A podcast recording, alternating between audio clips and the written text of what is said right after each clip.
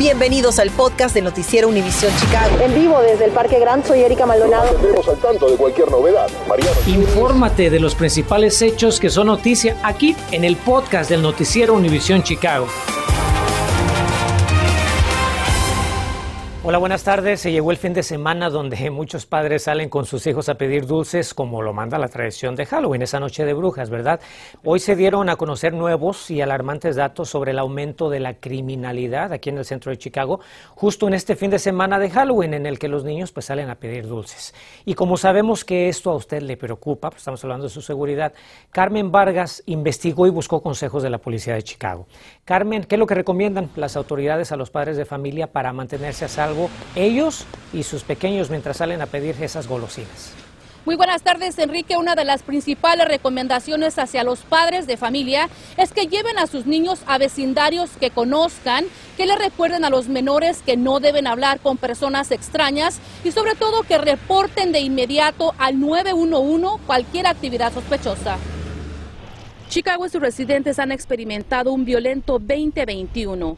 En los primeros 10 meses de este año, por lo menos 600 personas han muerto por la violencia de armas y más de 3.000 resultaron heridas predominantemente en comunidades latinas y afroamericanas. Esto según el periódico Chicago Sun-Times, quienes añaden que el crimen en el centro de la ciudad también se ha disparado cerca del 220%. Por ejemplo, los asaltos sexuales han aumentado un 35%, el robo de vehículos subió en un 51%, mientras que aseguran que los robos y las agresiones agravadas han disminuido. Estas cifras resuenan fuertemente en la cabeza de padres de familia, especialmente este fin de semana que miles de niños saldrán a las calles a celebrar la Noche de Brujas. Como madre tengo que decirles a toda la gente que nos está viendo que tienen que tener mucha precaución para para cuando los niños salen a pedir dulce y tocan puertas, ¿verdad? Y revisar los dulces. Y es que de acuerdo con la policía de Chicago, el año pasado en esta misma fecha se registraron 21 balaceras, mismas que dejaron como saldo a 29 víctimas. Cuatro de ellas perdieron la vida. Esto solo en un fin de semana. Y seguramente recuerda el caso de la pequeña Giselle Sámago de 7 años, quien resultó herida de bala mientras pedía dulces el 31 de octubre del 2019 en el vecindario de La Villita. Afortunadamente, la menor sobrevivió al ataque. Bueno, la mejor protección para pedir dulces de Halloween es viendo la área donde usted va a ir a pedir dulces. ¿Me entiende? A mí, por ejemplo, me gusta ir a los suburbios, que es una parte más tranquila y las personas son muy diferentes. A, a la 26, ¿me entiende? Que es, pues obviamente ya se sabe cómo es la, la, la ciudad de esa área bien peligrosa. Por cierto, esta mañana el senador por Illinois, Dick Durbin, se reunió con miembros de la organización Metropolitan Family Services para discutir los esfuerzos que están realizando para prevenir la violencia de armas en nuestra ciudad. I'm here at Metropolitan Family Services because we're talking about how do we stop Estoy aquí en Metropolitan Family Services porque estamos dialogando sobre cómo detener la violencia desde la raíz, cómo nos comunicamos con los individuos y las familias que se verán afectadas o que participarán en ella en el futuro y cómo regresamos sus vidas al camino correcto, dijo el senador. Si usted planea salir con sus hijos este fin de semana para pedir golosinas, las autoridades recomiendan que los niños vistan disfraces de colores claros o que tengan reflectores en la ropa oscura que solo acepten dulces que estén cerrados y que estos sean inspeccionados por los padres antes de que los menores los consuman. No cruzar por las esquinas de las calles o entre los autos. Recomendaciones que esta madre tiene muy en cuenta. Que salgan los señores, los papás con los niños, que no los dejen salir a ellos solos, aunque vayan en grupos, que vayan los papás siempre acompañando a los niños. Y bien, otra de las recomendaciones es que realicen estas actividades en horas del día. Y recuerde que es muy importante que los menores estén acompañados por un adulto en todo momento. Estamos reportando en vivo desde la Villita. Enrique, regreso contigo al estudio. Parecen sencillas pero muy importantes. Gracias, Carmen. Y fíjese que los motoristas también pueden contribuir a las medidas de seguridad durante la celebración de Halloween. ¿Cómo se preguntará usted? Bueno, la Secretaría del Estado urge a los conductores a que manejen con mucha precaución ante la multitudinaria presencia de niños en las calles. La institución también pide a los motoristas que no se distraigan con sus celulares o intenten manejar bajo los efectos de enervantes o el alcohol. Y todos debemos recordar que los límites de velocidad están pues para salvar vidas. Hoy se votó sobre si se va a suspender la orden de vacunas obligatorias para los empleados municipales. Ya le vamos a contar el resultado de la votación. El sueño de muchos padres que anhelan la vacuna contra el COVID para sus hijos es casi una realidad. Ya obtuvo la aprobación de la FDA. Le contamos qué es lo que sigue.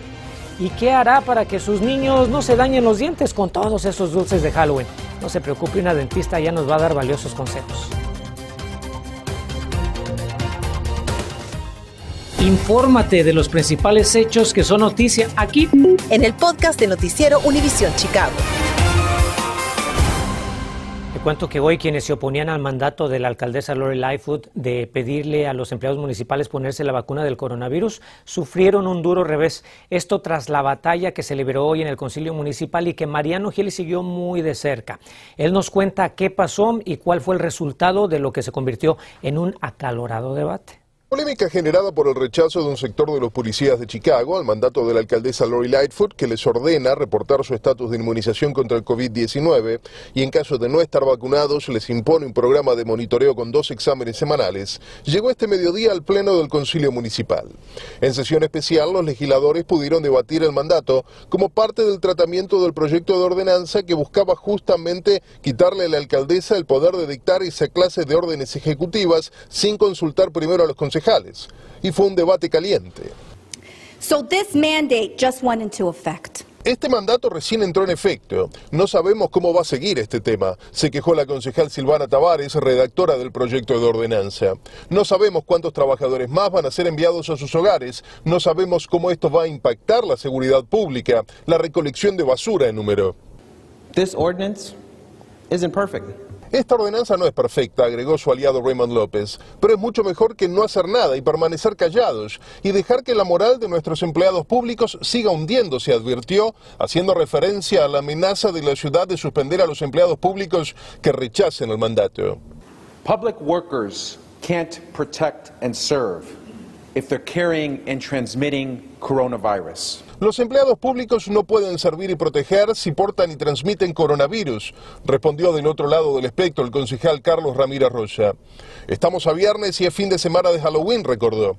Habrá muchos disfraces macabros y escenas de terror en Chicago, pero nada debería dar más miedo que esta desinformación antivacunas enmascarada en razonables argumentos de seguridad pública, escribió. This is not a controversial mandate. Este no es un mandato controversial, reclamó el concejal Roberto Maldonado. Bueno, aclaró, tal vez lo es para una pequeña minoría, pero eso comenzó cuando el presidente del sindicato de policías nos metió en este problema. ¿Nos vamos a dejar guiar por este reconocido trompista? se quejó Maldonado, justo antes de que la alcaldesa Lori Lightfoot se pusiera de pie para tomar la palabra. So I want to ask those people who say they support the police, how many more have to die? Quiero preguntarles a esa gente que dice apoyar a la policía, ¿cuántos más tienen que morir? Se preguntó la alcaldesa de forma retórica para terminar el debate. Hacía referencia a los cuatro oficiales muertos de COVID-19 desde el inicio de la pandemia. Luego agregó que ella sabe igualmente que este esfuerzo no es contra las vacunas, sino para quitarle el poder de manejar la fuerza laboral de 30.000 empleados públicos. The yeas in support of the ordinance are 13, the nays are 30. The ordinance fails. La votación igualmente dejó la posición del concilio en claro. Solo 13 votos a favor sacó el proyecto de Tavares y su colega Anthony Napolitano. 30 concejales votaron en contra. ¿Significa que el problema está resuelto? Bueno, no, ni por aproximación. Según los datos más recientes que tuvo acceso a Noticias Univision Chicago, apenas un 70% de los policías ha acatado el mandato. La buena noticia para la alcaldesa es que además del concilio, todo parece indicar que la opinión pública también está de su lado. Según una encuesta de Public Policy Polling, El 69% de las personas registradas para votar en Chicago apoya el mandato, 21% está en contra. Mientras tanto, ayer nomás la Orden Fraternal de la Policía introdujo una moción para detener la aplicación del mandato mientras se resuelve su demanda reclamando una negociación de buena fe y el respeto a su contrato colectivo de trabajo. La respuesta del juez debería estar lista para el próximo lunes. Mariano Gielis, Noticias Univision Chicago. Y este viernes ya casi está completa la aprobación de la vacuna contra el COVID para niños de 5 a 11 años. Esta tarde, la Administración de Fármacos y Alimentos, la FDA, emitió la autorización de emergencia para la inmunización de la farmacéutica Pfizer. La FDA siguió así la recomendación de su panel de expertos emitida a principios de semana. Ahora solamente falta que los Centros de Control y Prevención de Enfermedades aprueben la vacuna de Pfizer para niños de 5 a 11 años. Vamos a estar muy pendientes. Además de la seguridad física de los niños en este Halloween o celebración del Día de las Brujas, a usted como padre seguramente le va a interesar saber cómo mantener su salud dental con tantos dulces que van a recibir, ¿verdad? Por eso esta tarde nos acompaña la dentista Elisa Ochoa. Buenas tardes, doctora. Este fin de semana los niños van a recibir muchas golosinas, como usted sabe. ¿Cuáles son las recomendaciones que les quiere dar a los padres para que a pesar de ello, pues los pequeños mantengan su salud dental y tantos dulces no les provoquen caries? Ah, buenas tardes, gracias por tenerme otra vez aquí, Enrique. Este, bueno, muchas sugerencias para los padres en esta época. Este año sí, de a tiro, después del el año pasado, que a lo mejor los niños no salieron tanto, este año van a tener bastantes ganas de salir y gozar en, en esta temporada, que es, un, es una celebración bonita, pero al mismo tiempo, con todo lo que pueden consumir, les puede causar bastante daño a los dientes de los niños. Este por seguro no todos los dulces están creados iguales, hay unos que son mejores y unos que son peores. Este, por, por, ejemplo, el chocolate sería mejor para que consuman los niños en esta temporada. El dulce que sería peor, este serían los dulces pegostosos, igual los caramelos duros porque se pegan un poquitito más a los dientes. Muy bien. ¿Cuáles, ¿Cuáles son los dulces que menos riesgo representan para los niños? ¿Es verdad que son mejores, como usted dice, los chocolates que las gomitas y por qué?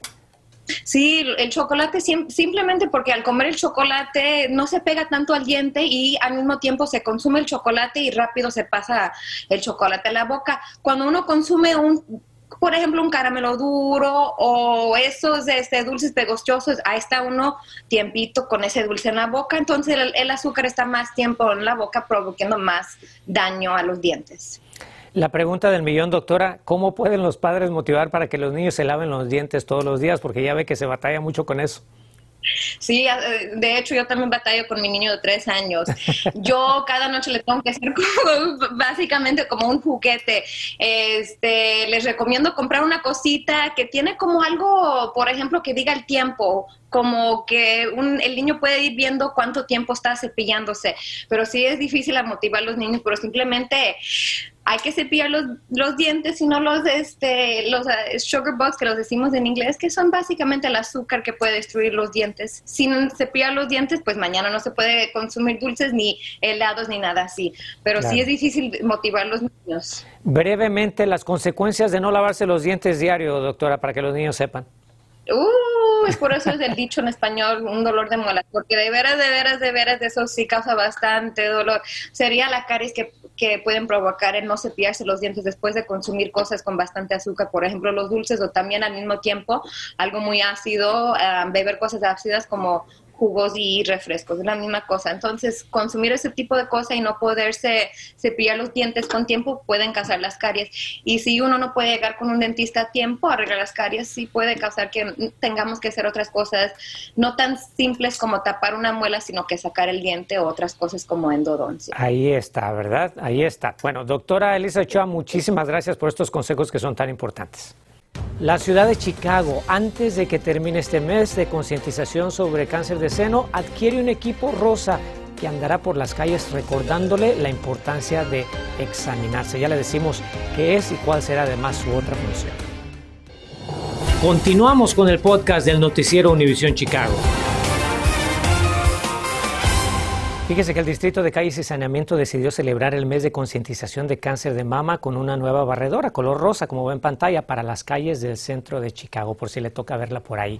ya que estamos en el tema, ¿alguna vez se ha preguntado cuál es la mejor manera de apoyar a nuestra mujer en el momento en que la diagnostican con cáncer de seno? Bueno, durante el tratamiento y también después de un procedimiento quirúrgico. Parece fácil, pero sin embargo no lo es. Por eso esta noche a las 10 le mostraremos a través de una historia especial paso a paso cómo parejas y otros miembros de la familia deben apoyar a sus mujeres y analizamos en detalle con expertos el impacto positivo que este apoyo puede tener en la recuperación y también para ganarle la batalla al cáncer. Además vamos a hablar sobre la importancia de la detección temprana y le diremos dónde le pueden hacer una mamografía gratis toda esta información especialmente para usted. Nos veremos a las 10.